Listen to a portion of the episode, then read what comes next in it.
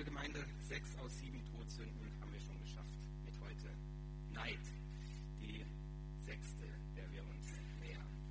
Und wir haben durch diese Fragen oder durch diese Aussagesätze, die da vorgelesen wurden, vielleicht schon etwas davon zu spüren bekommen, was und wie Neid sich bemerkbar machen kann, welche guten oder welche negativen Eigenschaften oder Gefühle er auslösen kann. Ich muss an eine Situation denken beim Thema Neid, wie ich neulich an der Ampel stand mit dem Auto. Vor mir stand ein Porsche. Ein schöner alter 911er. Mit diesem besonderen Kennzeichen. Also auf dem Kennzeichen wird deutlich, der ist nur für ein paar Monate im Jahr zugelassen. Den Rest des Jahres braucht der Autohalter das Auto gar nicht, sondern steht in der Garage und wird ab und zu poliert und bestreichelt und mit guten Worten bedacht. Für den Rest des Jahres hat er ein anderes Auto. Und da gibt es ja verschiedene Möglichkeiten, was man tun kann, wenn man mit dem Auto in so einer Situation an der Ampel steht. Man könnte E-Mails checken ähm, oder warten, dass das Licht äh, an der Ampel grün wird. Oder man setzt sich mit dem Auto, was da vor einem steht, auseinander. Und auch dann gibt es verschiedene Möglichkeiten. Die eine Möglichkeit wäre zu sagen, das ist aber ein schönes Auto. Das macht mich neidisch. So eins will ich auch. Die andere Möglichkeit wäre zu sagen,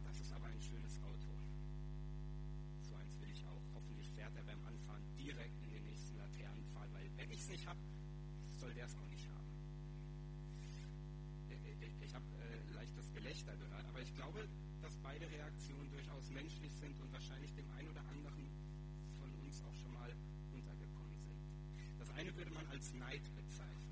Dieses Gefühl, der hat was, kann was, repräsentiert etwas, was ich nicht kann, habe oder repräsentiere oder noch nicht und gerne hätte. Und das andere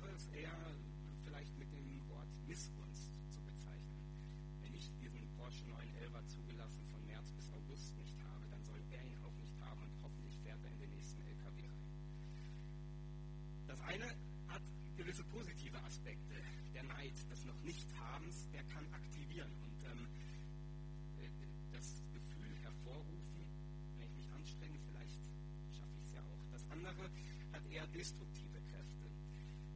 Wenn der es nicht hat, dann fahre ich heute Nacht bei ihm vorbei und zerkratze ihm die Motorhaube. Manchmal ist das nicht so scharf zu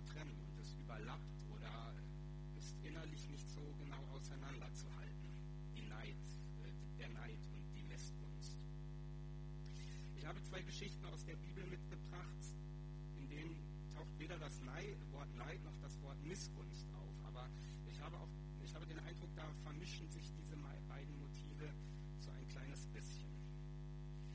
Es sind äh, Geschichten mit und über die Jünger.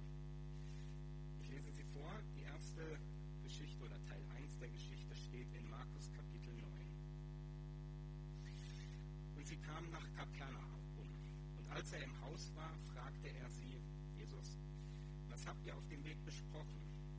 Die Jünger aber schwiegen, denn sie hatten auf dem Weg miteinander besprochen, wer der Größte sei. Und Jesus setzte sich und rief die Zwölf und sprach zu ihnen, wenn jemand der Erste sein will, dann soll er der Letzte sein von allen und der Diener von allen. Und er nahm ein Kind, stellte es mitten unter sie und herzte es und sprach zu ihnen, wer ein solches Kind in meinem Namen aufnimmt, der nimmt mich auf. Und wer mich aufnimmt, der nimmt nicht mich auf, sondern den, der mich gesandt hat. Da waren sie also unterwegs und stritten, wer der Größte unter ihnen sei. Also wahrscheinlich nicht der körperlich Größte, weil das wäre leicht auszumessen gewesen, sondern ähm, im Paralleltext in Matthäus, da heißt es, sie stritten darum, wer der Größte sein soll im Himmelreich. Äh, Himmelreich darf man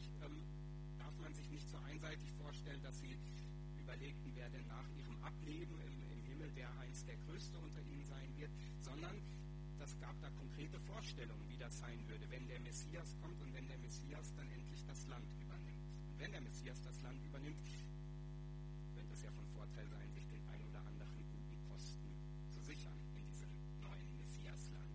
Und diese Streitigkeiten gingen weiter. Ein Kapitel später lesen wir bei Markus, da gingen zu ihm Jakobus und Johannes, die Söhne des Zebedeus, und sprachen zu Jesus, Meister, wir wollen, dass du für uns tust, was wir dich bitten werden. Jesus sprach zu ihnen, was wollt ihr, dass ich für euch tue?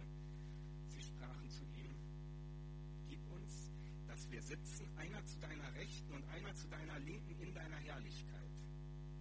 Jesus sprach zu ihnen, ihr wisst nicht, was ihr bittet.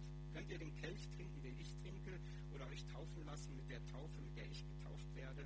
Sie sprachen zu ihm, ja, das können wir. Jesus aber sprach zu ihnen, ihr werdet zwar den Kelch trinken, den ich trinke, und getauft werden mit der Taufe, mit der ich getauft werde, zu sitzen aber zu meiner Rechten oder zu meiner Linken, das zu geben, steht mir nicht zu, sondern, sondern das wird denen zuteil, für die es bestimmt ist. Und als die zehn hörten, was da gesprochen war, wurden sie alle zu sich und sprach zu ihnen, ihr wisst, die als Herrscher gelten, halten ihre Völker nieder und ihre Mächtigen tun ihnen Gewalt an. Aber so ist es unter euch nicht, sondern wer groß sein will unter euch, der soll euer Diener sein. Und, und wer unter euch der Erste sein will, der soll aller Knecht sein. Denn auch der Menschensohn ist nicht gekommen, dass er sich dienen lasse, sondern dass er diene und sein Leben gebe als Lösegeld für viele. In beiden Texten steckt sehr viel drin. Und ähm, da sind ganz viele theologische Gedanken äh, dicht verarbeitet. Und da geht es äh, um die äh, Aufgabe, die äh, Jesus sich selbst als Menschensohn gibt. Und ich möchte mich ein bisschen auf diesen Aspekt beschränken mit den Jüngern und was da eigentlich mit und zwischen den Jüngern vor sich geht. Auch hier ist es interessant, wenn man die Paralleltexte in den Evangelien anguckt. Sind es Jakobus und Johannes, die zu Jesus gehen und ihn darum bitten, kannst du uns nicht irgendwie die, die besten Plätze in deinem Reich äh, sichern, links und rechts von dir, wäre doch eigentlich angemessen für uns. Vielleicht noch eine Spur schärfer lesen wir es bei Matthäus, denn da wird die Mutter vorgeschickt. Die Mutter von Johannes und Jakobus geht zu Jesus und wirft sich vor ihm auf die Erde und bittet und fleht ihn darum, lass doch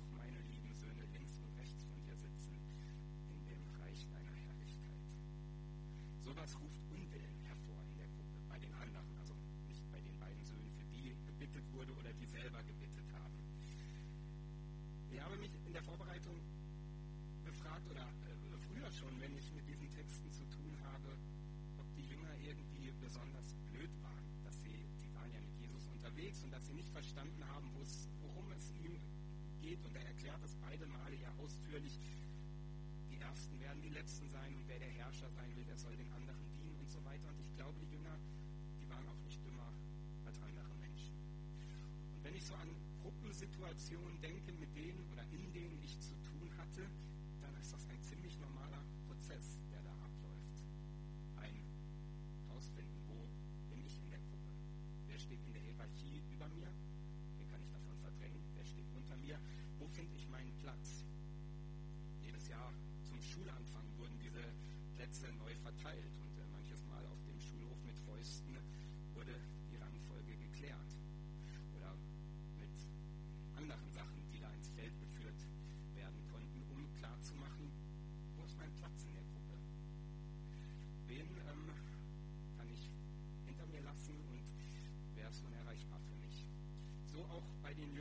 geklärt werden muss, welchen Platz habe ich und wie, wie verhält sich das eigentlich mit den anderen? Und vielleicht auch manches Mal der neidische Blick auf die, die da besser abgeschnitten haben, die lauter waren, auffälliger, die in den Evangelien öfter erwähnt werden, weil sie irgendwie eine auffälligere Rolle gespielt haben.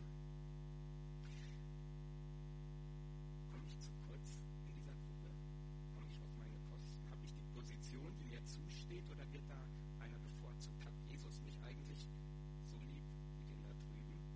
Und wenn die Sache hier für uns gut ausgeht, was ist dann mein, was ist dann mein Platz? Bleibe ich hier die Nummer 10 von 12 oder wäre nicht der Aufstieg bis zur Nummer 4 möglich? Spannende Texte, spannende Gruppendynamik, die hier äh, zu beobachten ist bei den Jüngern, die sich im Spiel miteinander, im Streit miteinander versuchen zu positionieren. Wo bin ich? Was kann ich?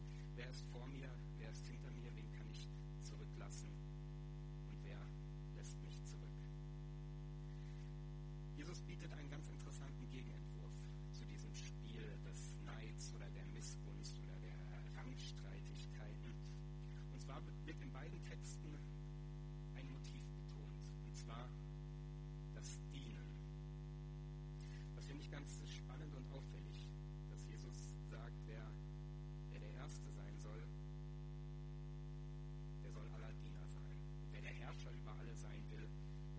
Dadurch als Herrscher auszeichnen, dass er dient. Und er nennt sich selber zum Beispiel. Und ich glaube, Neid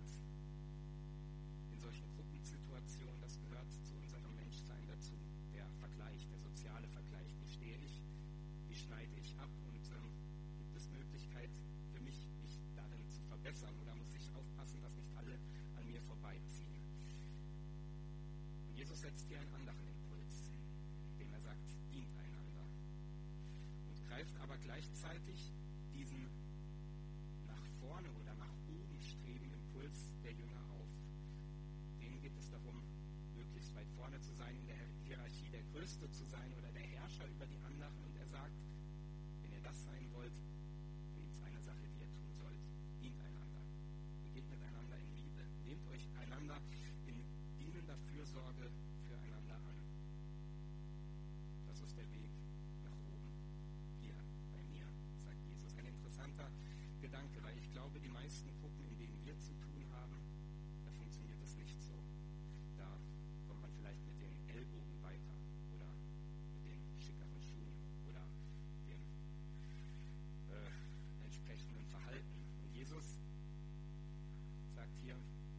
Weg nach oben finden will, bei mir, der soll den anderen dienen.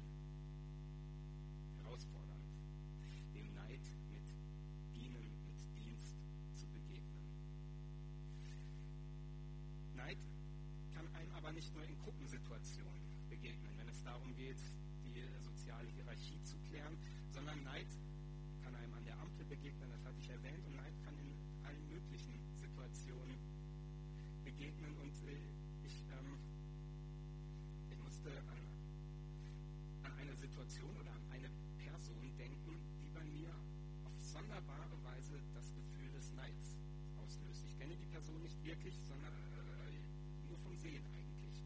Jeden Montag bringe ich meinen äh, Sohn zum Fußballtraining. Und dann hat man viel Zeit während dieser Dreiviertelstunde, in der die Zwerge da dem Fußballtraining nachgehen. Man hat Zeit zum äh, Nachdenken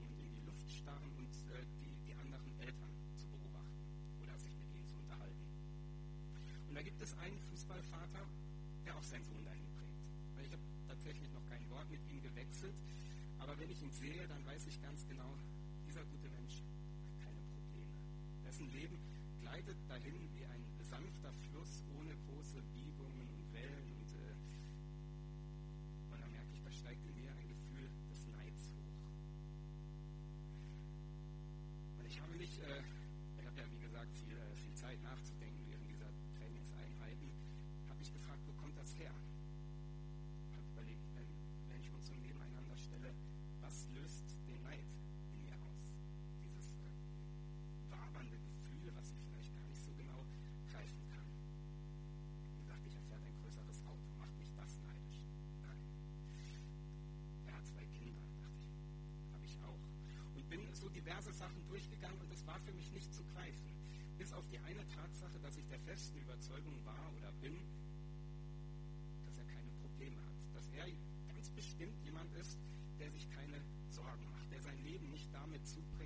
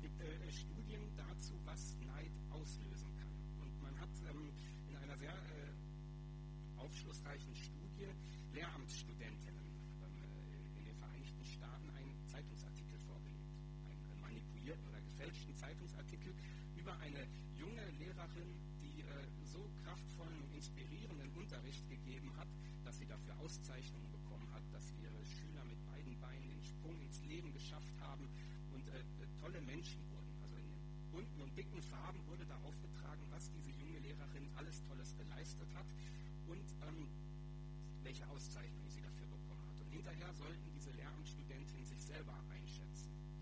Und einer Vergleichsgruppe wurde ein anderer langweiliger Text über das Campusleben vorgelegt. Und die spannende Beobachtung, die man machen konnte, war, dass die, die diesen ähm, übertriebenen oder gefälschten Zeitungsartikel vorgelegt bekommen haben, sich selber pädagogisch kompetenter, intelligenter, inspirierender und so weiter eingeschätzt haben, weil sie das Beispiel, das ihnen da in leuchtenden Farben gemalt wurde, beneidet haben. Und der Neid in ihnen ausgelöst hat, den, den Ehrgeiz, selber so sein zu wollen und auch den Glauben, selber so sein zu können. Zu sagen, wow, so will ich auch. Und so kann ich auch. Man hat diese Studie ähm, in ein bisschen veränderter Form weitergeführt.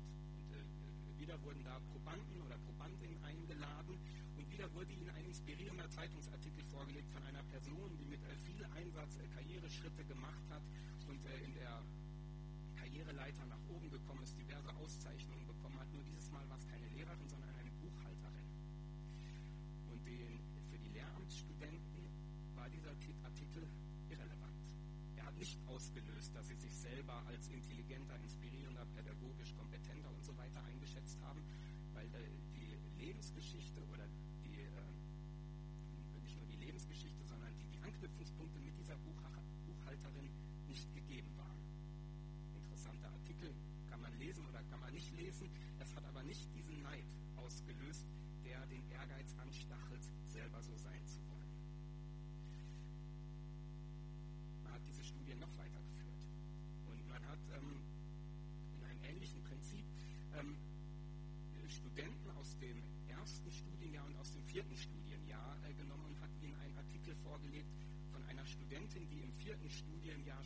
Mögliche Tolle erreicht hat und ähm, voller Erfolge, die sie während ihres Studiums ähm, geschafft hat, davon wurde in diesem Artikel berichtet.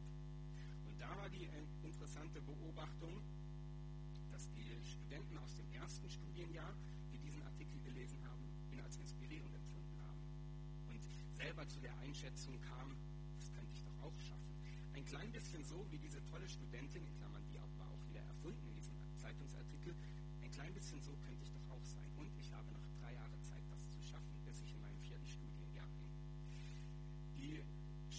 aus dem vierten Studienjahr, denen dieser Artikel vorgelegt wurde, bei denen wurde das nicht ausgelöst, sondern vielleicht eher diese Form von Missgunst, weil für sie war klar, die hat das bis zum vierten Studienjahr geschafft. Ich bin schon im vierten Studienjahr, das heißt, ich kann das nicht mehr schaffen bis zum vierten Studienjahr. Das ist etwas Unerreichbares, was ich hier beneide. Für mich unmöglich, weil ich schon äh, darüber hinaus bin. Man muss sich gut aussuchen, wen oder was man beneidet. Weil der Neid inspirierende Vorbilder finden lassen kann, wo man sagt, wow, das will ich auch schaffen. Ich möchte auch ein leuchtendes Beispiel für andere sein. Ich möchte auch, dass Menschen von mir inspiriert sind oder ähnliches. Oder ich möchte auch diese Coolheit, um, äh, Coolness, um mit den Lebensproblemen, die mir begegnen, locker umzugehen und manches Mal nicht immer mittendrin in der Not zu sein,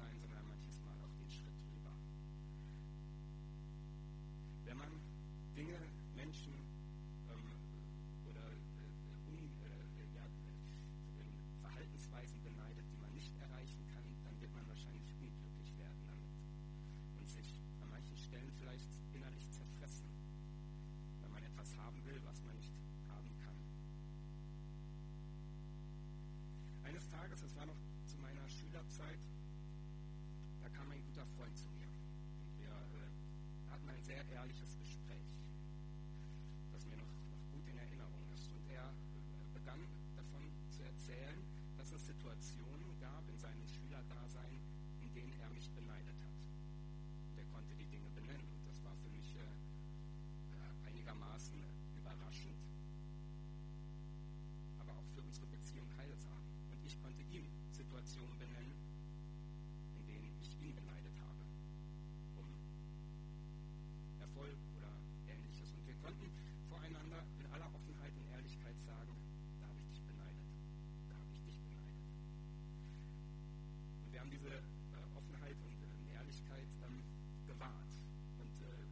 Mal telefonieren wir miteinander und dann sagen, mit dieser oder jener Person tut mir schwer, weil die mir dieses Gefühl des Neids auslöst. Oder manchmal verzweifle ich oder verzage ich an meinem Leben oder an bestimmten Situationen. Das Spannende ist, wenn das passiert, dann verliert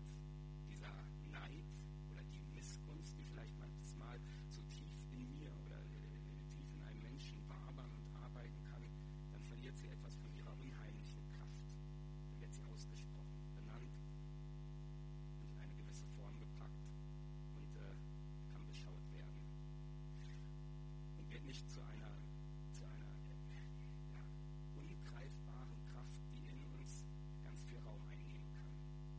Ich glaube, manches Mal kann es ganz gut sein, den Neid auszusprechen und zu sagen, das beneide ich. Man muss nicht immer die beneidete Person darauf ansprechen, glaube ich.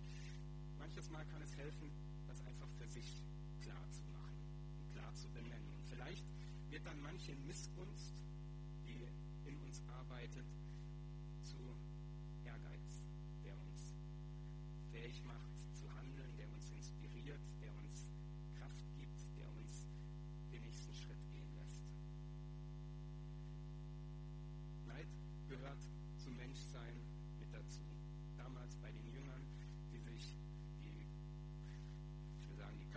Köpfe eingeschlagen, aber vielleicht immerhin die Köpfe gegeneinander geschlagen haben, um zu schauen, wo stehe ich hier? Welche Position kann ich einnehmen? Neid gehört zu unserem Leben dazu, wenn wir uns fragen, was hat der oder